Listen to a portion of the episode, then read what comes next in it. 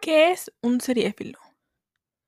Es aquella persona aficionada o con gran afición a las series.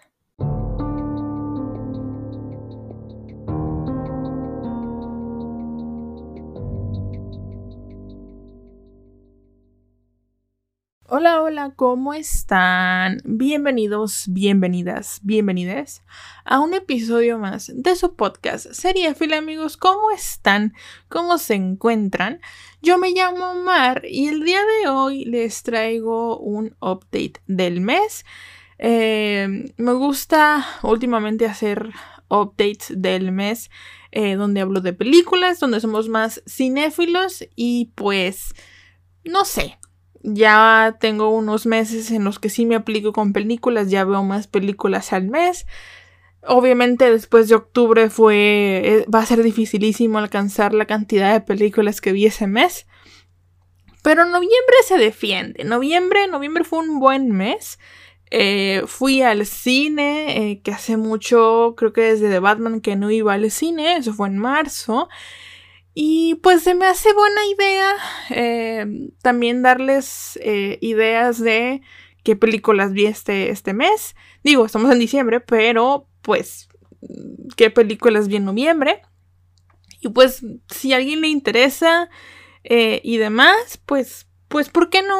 Que sabes que esa película me interesó y, y, y la vemos, ¿no? creo que en esta sección como tal, la verdad no les doy tantos spoilers, sí les platico un poco de la película, cuántas estrellas le di, pero no les platico mucho spoiler. Igual eh, tengan en cuenta que a lo mejor tiro uno que otro spoiler que mm, puede arruinarles o no la película dependiendo de pues sus gustos en spoilers o no. Entonces, ustedes saben Octubre fue un, mes lleno de películas spooky. Un mes que fueron demasiadas películas, fueron como 22 eh, ese mes. Y yo dije, ocupo un descansito. Y nos dimos un descanso, digo, dimos porque realmente casi todas las películas de este mes las vi con Damián. Casi todas las películas las veo con Damián. Ya es raro que no vea una película sola, pero sí hay una que otra película que eh, las veo con otra persona o las veo sola. Nos dimos un descansito eh, y el 5 de noviembre vimos The Unbearable Weight of Massive Talent. Ustedes saben, la película de Pedro Pascal con Nicolas Cage. Ya tengo yo un, em, un podcast dedicado a esa, a esa película. Y ustedes saben, Pedro Pascal, me encanta, me fascina y pues esa película para mí fue un rewatch, para, para Damián fue un verla por primera vez y me quedé con la sensación de Damián que me dijo es buena película, me gustó mucho, me hizo reír, que le dio cuatro y media, cuatro, cuatro estrellas y media, cosa con la que me quedo bastante satisfecha y me quedo feliz porque yo dije no sé si le vaya a gustar, a lo mejor eh, le compré la opinión porque sabe que me gusta mucho Pedro Pascal. Pero no, genuinamente me dijo que le había gustado mucho. Y bueno, ustedes ya saben, eh, si quieren más spoilers de la película, de qué trata y demás, vayan a escuchar eh, ese podcast. Voy a dejarlo linkeado en la descripción de este episodio. Pero me encanta. Está disponible ahorita en Prime Video. Si alguien la quiere ver, está buenísima. A mí me hizo reír un montón.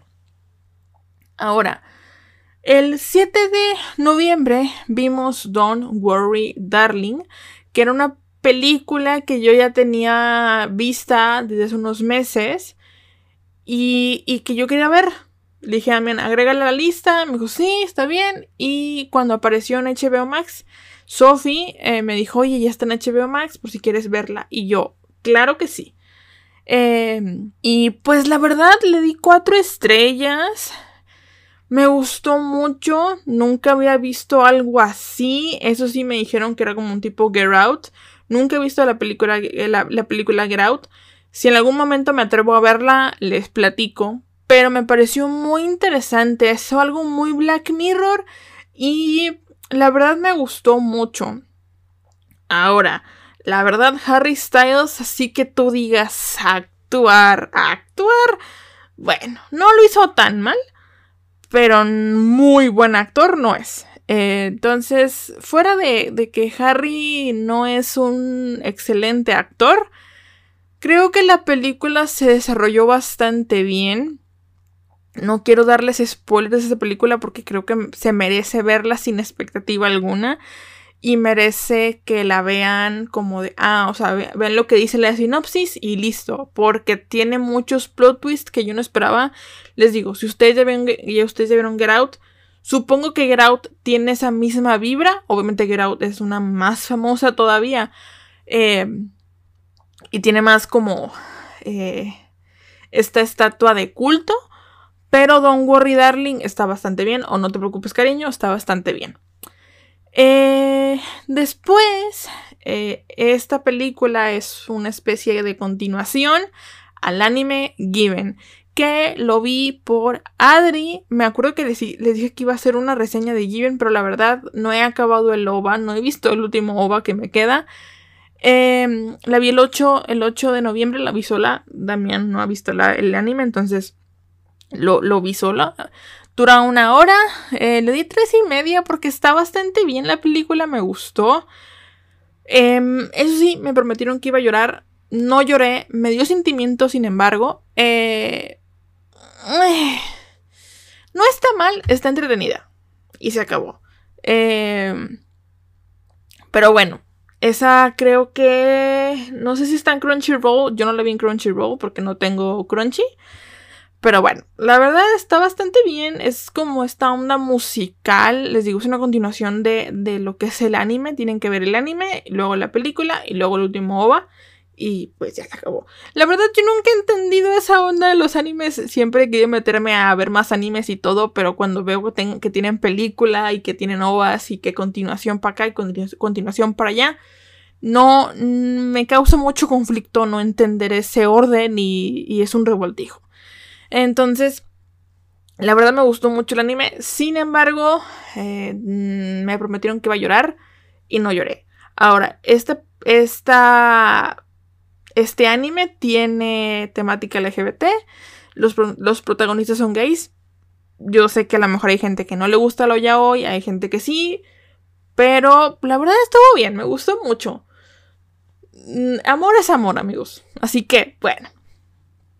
El 9 de. Mm, el 9 de noviembre. Eh, yo no me acordaba. Yo ni siquiera pensaba ir a ver Black Adam al cine. Pero vi un spoiler en Facebook. Esos spoilers en Facebook, amigos. Yo de verdad no entiendo los spoilers en Facebook. Eh, y vi un spoiler que era eh, a Doctor Fate. A mí Doctor Fate me gusta mucho como personaje en DC. Y vi que salía Black Adam. Y dije, ok. Entonces le dije a mi mamá, oye, quiero ir a verla. Mi mamá es muy... Sí, ¿no? De películas de superhéroes, la verdad. La vi a ver Joker, le, le gustó mucho. La vi, la, la llevé a ver de Batman, se durmió. Y en esta no se durmió pero tampoco como que le hizo gran impresión. Porque sí, son superhéroes, pero es que mi mamá, mi mamá es como que, ay, pero es que son superhéroes. Y yo así, pues ese es el chiste, ¿no? O sea, tú sabes que no es real como tal. Y ese es el chiste de tener esa, esa onda, ¿no? Eh, así que la vi, me gustó mucho. Creo que es una película literalmente de superhéroes, porque creo que DC, cuando vi de Batman, la sentí muy, muy para cinéfilos, como muy, uh, muy película que puede convertirse de culto y yo quería una película de acción, una película que estuviera eh, golpe tras golpe tras golpe, al filo del asiento, sin tener que averiguar nada, solo disfrutar de una buena película de superhéroes. Y Black Adam es eso, me gustó muchísimo. Eh, creo que La Roca hizo muy buen trabajo eh, haciendo a Black Adam. Y es que Black Adam es un, es un superhéroe impresionante. Bueno, no es un superhéroe como tal, es una especie de antihéroe villano de Shazam.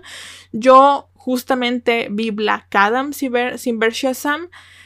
Eh, y pues prácticamente me spoileé, me spoileé Shazam al ver Black Adam. Y le di cuatro estrellas. Y pues esta película tiene un post crédito. Me, me, me es difícil decirles el post crédito. No, porque ya pasó un mes. Sí, ya pasó un mes. Cuando estoy grabando esto, ya pasó un mes de que yo la vi. Está el post crédito de Henry Cavill que decían que Henry Cavill ya no iba a estar en el DCU. Sin embargo, en este postcrédito se confirma el regreso de Henry Cavill como eh, nuestro querido Superman. Y la verdad que bueno, me alegra mucho por, por Henry Cavill. Ustedes saben que Henry Cavill como Superman no me encanta.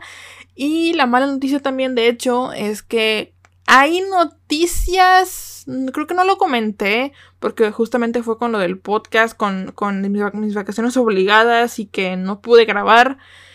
Em, nuestro querido eh, The Witcher, nuestro querido Henry Cavill como The Witcher, ya no va a estar. Ya no va a ser Gerald de Rivia, va a ser este Liam Liam Hemsworth, creo que se llama. Sí, Liam, el hermano de Chris. Sí, sí, sí. De, de Thor. no me encanta. Yo seguramente la dropé porque no. Digo, si la historia me convence, pues seguramente la siga viendo. Pero pues Henry ya tenía esta famita como Gerald eh, de Rivia y no tenerlo en la pantalla chica como este personaje pues sí nos causa un poquito de conflicto, me causa un poquito de conflicto.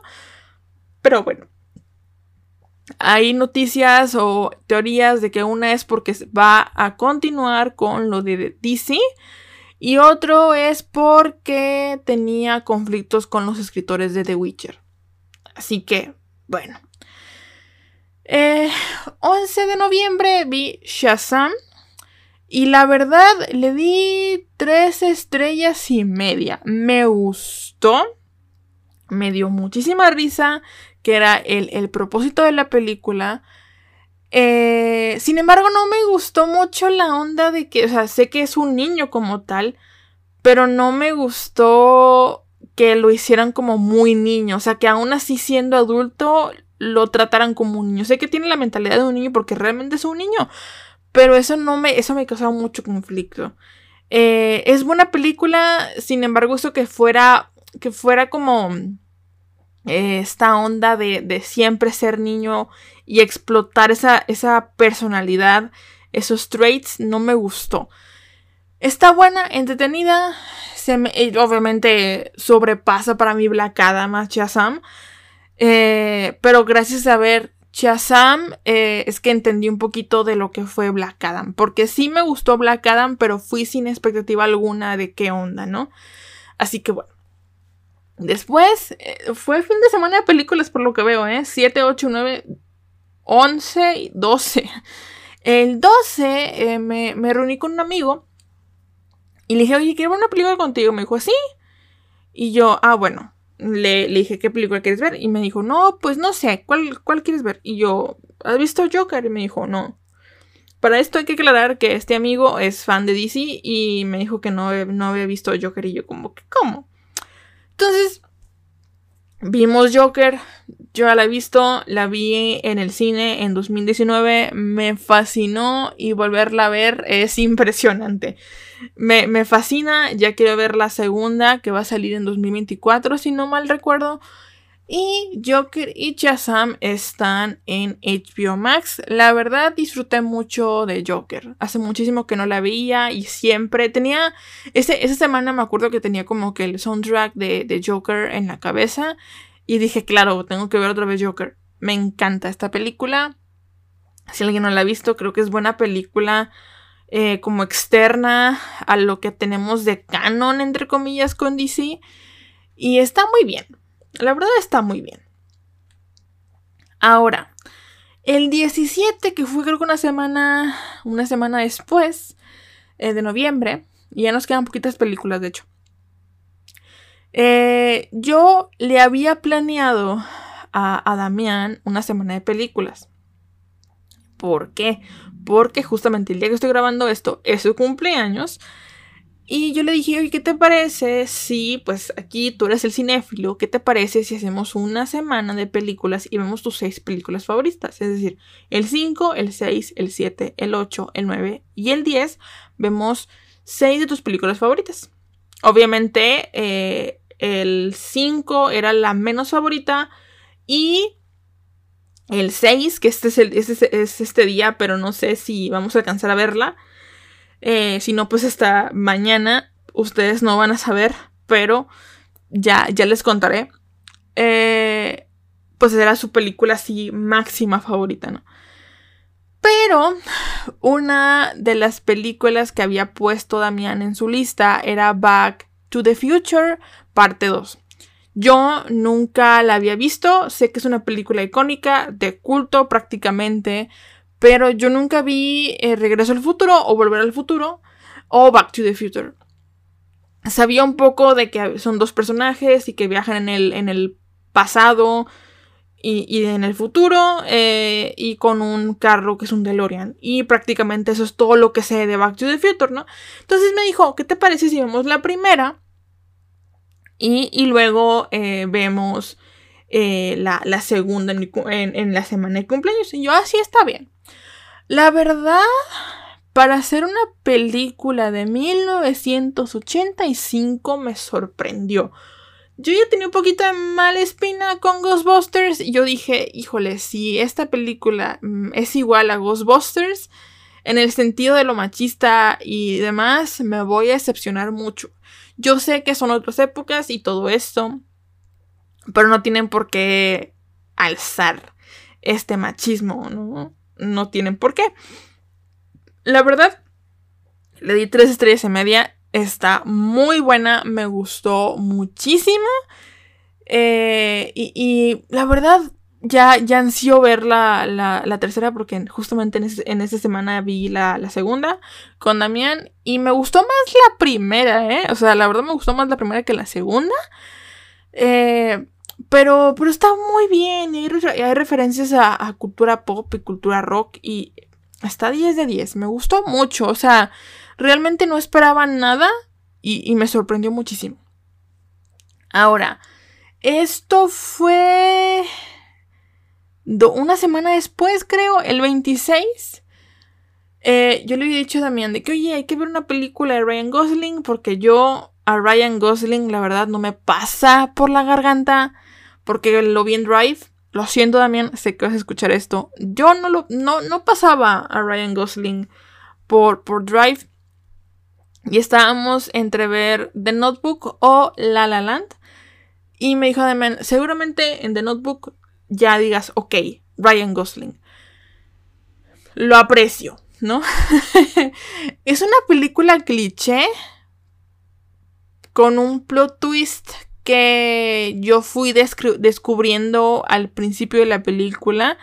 Creo que es una película icónica, de culto, eh, que, como que muchas adolescentes vieron en su momento. Y yo me acuerdo que muchísimas, muchísimas amigas mías o compañeras mías de la primaria, de la secundaria, de la prepa veían The Notebook y les encantaba. Yo nunca la vi. Pero ahora que la vi, la verdad le dio un significado muy diferente y me gustó mucho. Me gustó mucho, pero es que el final le ayudó bastante a la película, ¿saben? Eh, el final de esa película le ayudó muchísimo a la película a levantar eh, el rating que yo le di, porque seguramente yo sin ese final le hubiera dado a lo mejor tres estrellas o dos y media, pero eh, The Notebook es buena, me gustó ese final, ese final hizo que me rompiera un poco. No voy a decir que así que lloré mares, pero sí, sí me gustó bastante. Le di tres y media. Ah, por cierto, Back to the Future está en Netflix, en Prime Video y en HBO Max, si no mal recuerdo. Y The Notebook, no me acuerdo. No sé si, creo que The Notebook está en HBO Max, si no me recuerdo. Finalmente, el 27 de noviembre me dijo Damien, oye, ¿qué te parece si vemos la, la trilogía? No, trilogía no es. Son, son cuatro películas, creo, de Shrek. De Shrek. Eh, dije, claro, eh, la verdad, quien no haya visto Shrek, amigos, eh, pues por favor, por favor, por favor, Véanlas. Eh, yo tenía una idea en la cabeza de, de, lo que era Shrek como tal. No sé si es Shrek, Shrek, no sé. Nombre rarísimo, amigo. Pero bueno. Eh, y la verdad, ahora, o sea, después de verla ya de adulta o de joven adulto, me cuesta entender cómo esta película está denominada para niños. ¿Saben? No sé. Ahora, también lo vimos en español. Eh, sí, Shrek está muy mexicanizada y por eso nos gustan los mexicanos, yo creo. Nos encanta Shrek porque tiene esos regionalismos, pero cañones de, de mexicano, que tristemente, sí o no, no lo sé. Eh, a lo mejor argentinos, colombianos, chilenos, etcétera, etcétera, etcétera, latinoamericanos en general no les encantaría porque no entenderían los, los conceptos mexicanos. Pero no he escuchado a nadie que se queje del doblaje de Shrek en español latino. La verdad. No, seguramente no lo hemos visto en español. Este, digo, en, español castellano, en inglés. Así que está bien. Sin embargo, no entendí nunca, o sea, ya les digo, viendo la joven adulta, no entiendo por qué esta película está denominada para niños, porque el doblaje lo hace más tirándole a PJ-13 o incluso de 14, 15 años para arriba. Eh, no sé, la verdad fue un noviembre interesante de películas, eh, fue un noviembre interesante hay de, o sea, hay de todo. Hay de comedia, hay animadas, hay de, hay tres de DC eh, hay de anime, hay de amor, hay de cultos, hay de como cultura pop, como lo es Back to the Future. Creo que, creo que hay un, o sea, es un, es un revuelto de mes, pero me gustó mucho. Por cierto, a Shrek le di tres estrellas. Está en Netflix, creo, la, lo que son las cuatro películas, no sé si son cuatro o cinco. Pero está bastante bien. Ahora, no sabía si añadir eh, esto que les voy a decir en este episodio o si eh, hacerle una eh, reseña como tal en otro episodio. Pero viendo que este capítulo se, quedó un poco cortito, creo que va a ser buena adición al update de, del mes. Amigos, eh, me, eh, me convertí en lo que juré destruir. Me gusta ahora un deporte y me vi una serie que trataba de ese deporte. Hace aproximadamente un, mes y medio o dos más o menos, eh, me acuerdo que Damián me había dicho que se había quedado despierto eh, o que se había despertado temprano, tipo 5 de la mañana para una carrera. Y yo me quedé de, ¿de qué? Me dijo la Fórmula 1. Y yo, ajá. Me dijo, sí, eh, me quedé porque quiere ver a Chico Pérez y esto, ya saben, hombre, hombre mexicano promedio heterosexual que ve la Fórmula 1 ama a Checo Pérez. Es eh, de verdad, o sea, no he conocido otro atleta o deportista que lo amen de esa manera como lo aman a Checo Pérez. De verdad, no. ¡Wow! Y me dijo, no, qué carrera tan aburrida, que no sé qué. Y se me quedó. Em, pero como por ese motivo mi TikTok se empezó a convertir en TikTok de Fórmula 1, como memes, eh, que si Max Verstappen, que si no sé quién, que si... ¿va? Y yo, ok. Yo sin saber nada de los pilotos, yo sin saber cómo se llamaban, yo de verdad no, mm, sin saber absolutamente nada, ¿no? Eh, un día le dije, ¿sabes qué? Hazme una prueba, ¿qué te parece? Si me enseñas eh, fotos de los pilotos que están actualmente en la Fórmula 1 y yo te digo o te intento eh, averiguar los nombres conforme a su cara. Obviamente le atiné como a dos o tres y unos fueron de, de chiripa totalmente y otros pues obviamente Claro, claro que como mexicana conozco a Checo Pérez. Es, es prácticamente imposible no conocer a Checo Pérez. O sea, eh, eh, eh, aunque no veas la Fórmula 1, sabes quién es. Entonces, se me quedó. Y todavía me siguen apareciendo muchos TikToks de la Fórmula 1, muchísimos. Memes, eh, había edits de, uno de los de, de, los de Ferrari y también se burlaba de mí porque me decía, salen, te salen puros de Ferrari. Y yo, eh, ¿y, de, ¿y, de, quién serio me dice? No, de Red Bull porque está Checo. Y yo, ajá, o sea, y, y quieren que no, así me empecé a enamorar de uno de los pilotos de, de Ferrari y dije, oh, ok. Eh, pasa que creo que eh, dije, ¿sabes qué, Damián? Quiero una carrera. Eh, para esto, Damián ya me había dicho que íbamos a ver una que ya habían pasado, pero eh, como que por una u otra razón, la verdad no sucedió. Y justo dio la casualidad de que cuando me animé, eh, me dijo, oye, hoy es el Grand, el Grand Prix o el Gran Premio de México, ¿no? Obviamente es, es, una hora decente, no son las 5 de la mañana. Y yo, bueno, va. Y rápidamente quedamos ese día en verlo. Y, y oigan, créanme que nunca había vivido tanta adrenalina en mi vida. Porque le entendí, o sea, también me dijo palabras de él que le entendí bastante rápido a, cómo, maneja, a cómo manejan todo lo de los carros como tal, eh, a, los tiempos y los pilotos y los pits, ¿no? Em, y, y, fue bastante interesante, ¿no? O sea, me dije, ah, oye, ¿no? Y, y yo en ese momento estaba apoyando a, yo ya sabía ahí los números de pilotos, yo ya sabía que el que a mí me gustaba o el que a mí me gusta de Ferrari se llamaba Carlos Sainz o se llama Carlos Sainz, eh, que es un español.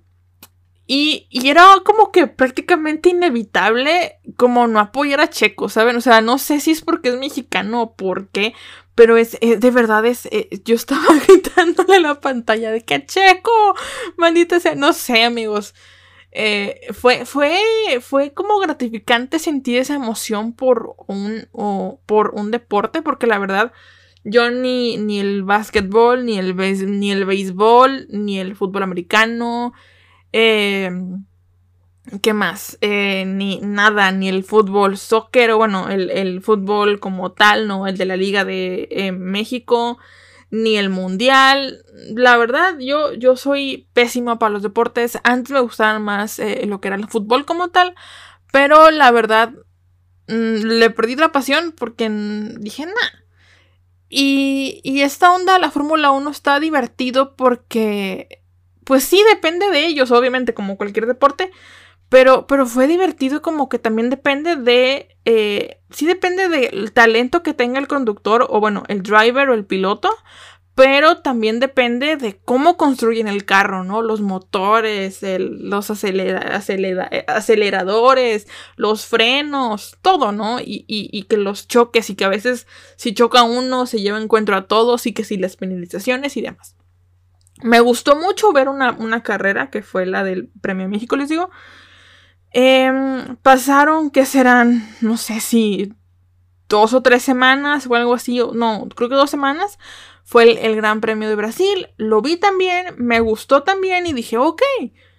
Em, y después también me dijo como a la semana, semana y media, me dijo, oye, literalmente estás cerrando el premio, eh, estás en, la, lo que es lo último de la season de la temporada eh, es tienes tendrías que ver el de Abu si quieres como de que terminar. Y yo ah bueno eh, quedamos ese premio a las 7 de la mañana eh, no nos despertamos a las 7 de la mañana nos despertamos a las 8 yo Damián para esto contratamos Fórmula 1 TV y está bastante interesante eso de la Fórmula 1 TV porque por lo por el precio y por lo que te ofrece que es ver ver estadísticas ver eh, los, los radios de los pilotos. Está bastante bien. Entonces, ya que, ya que había visto tres carreras y que me gustó y que me entretuvo, eh, obviamente me tocaron carreras que no se sufrió tanto de, de, de choques o de, de, atrasos, porque sí suele suceder esto de los atrasos de una hora incluso, por la lluvia, por los choques, por accidentes, etcétera, etcétera, ¿no? Se acabó la temporada y dije, oye, pues quiero seguir viendo. Me dijo, ¿qué te, qué te parece si ves Drive to Survive en Netflix? Y yo, ah, son... Yo, yo pensaba que era una temporada, amigos. Pero, jaja, no. eran, eran cuatro temporadas de 10 capítulos cada una. Eh, pero me animé un poco porque eran capítulos de 35, 40 minutos máximo. Eh, y me la aventé en una semana y media. Una semana y media, cuatro temporadas, sí está intenso. Les digo, me gustó mucho porque te enteras rápido de todo.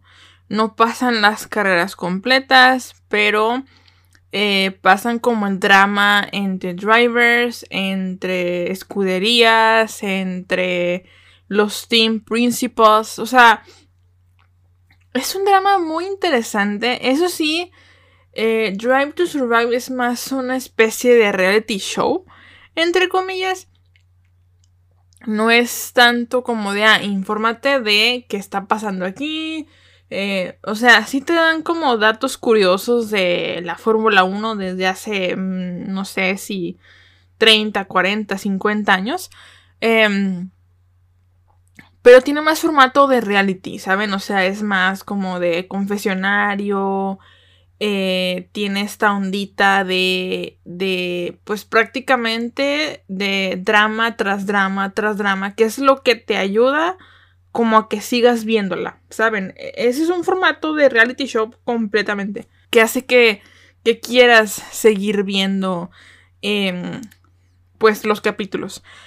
Sí me entretuvo bastante, me, me ayudó mucho a comprender em, algunas penalizaciones, algunas carreras desde el 2018, quién es bueno en tal, en tal circuito, eh, a comprender nombres de circuitos, porque yo no sabía más que el de México, el de Brasil, o sea, el Interlagos, el de México y el de Abu Dhabi, porque son los que vino. Y gracias a este, a este, esta serie, pues fue que comprendí un poco más de que si el de Monza, que si el de Qatar, que si el de Turquía, que si el de China, que si el de Rusia.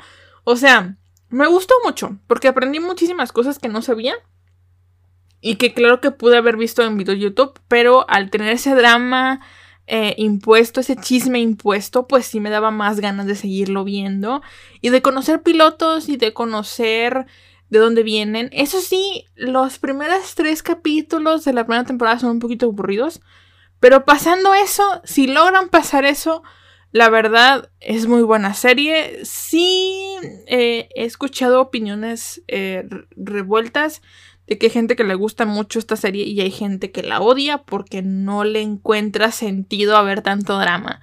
Pero así es Netflix, amigos. Hay cosas que te van a mostrar la realidad y hay cosas que totalmente no.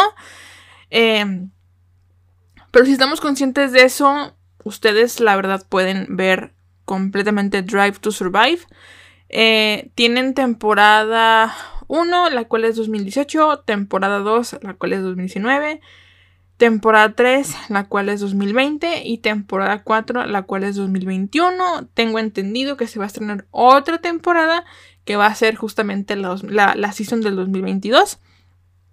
Y la verdad yo estoy ansiosa por, por ver y, y entrar full al mundo de lo que, lo que es la Fórmula 1 el próximo año ver la mayoría de las carreras porque sí me interesa tener esa adrenalina extra.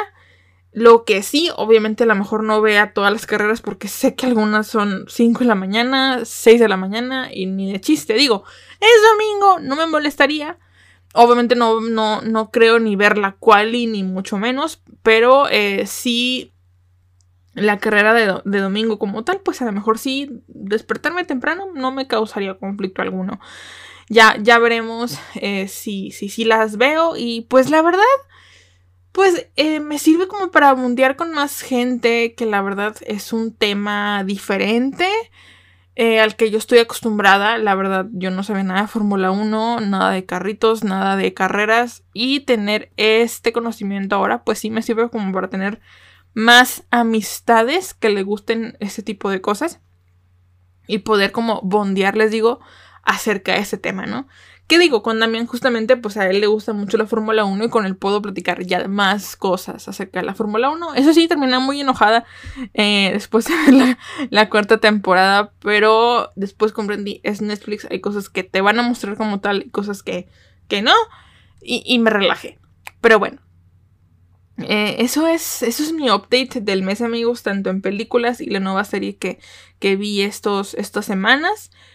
Eh, les digo, no sabía si poner eh, a Drive to Survive como, como, una serie aparte, una reseña aparte, pero como tiene un concepto al cual es Fórmula 1 y sí le sé, pero no me siento capaz de hablarles un capítulo entero de la Fórmula 1, mejor me reservo comentarios y, y así lo dejamos, ¿no? Es un conocimiento que tengo más ya si se da la oportunidad de, ¿saben qué? Vi una serie de la Fórmula 1, de por ejemplo la de Checo en Star Plus o lo que sea, pues bueno, les platicaré. Pero como un extra, porque no quiero intervenir eh, cosas de la vida real como tal en series de ficción, que es mi género favorito como tal en lo que son las series y lo que yo disfruto ver. Pero bueno amigos, eso es todo por el día de hoy. Eh, espero les haya gustado este episodio. Espero hayan encontrado, que encuentren en este episodio una película para ver, porque justamente este, este episodio trata de encontrar alguna película que quieran ver que no hayan visto o incluso mm, ver una nueva afición, la cual para mí es la Fórmula 1. Y pues sí, Em, recuerden que tengo redes sociales, las cuales son arroba martames-r en Instagram, arroba martamesr en Twitter y recuerden que el podcast tiene un Twitter el cual es arroba seriefilapod. Ahí publico memes, ahí publico trailers, ahí publico obviamente los tweets del podcast de aviso. Y un montón de cosas amigos, ahí, ahí andamos. Eh, recuerden que también tengo TV Time y Letterboxd. Eh, ambos links se los dejo en la descripción de cada episodio por si me quieren ir a seguir por allá y ver qué ando viendo, traqueando mis series y mis películas. Y pues sí, ¿qué les parece si yo los leo, los escucho, me escuchan y me leen? Hasta la próxima.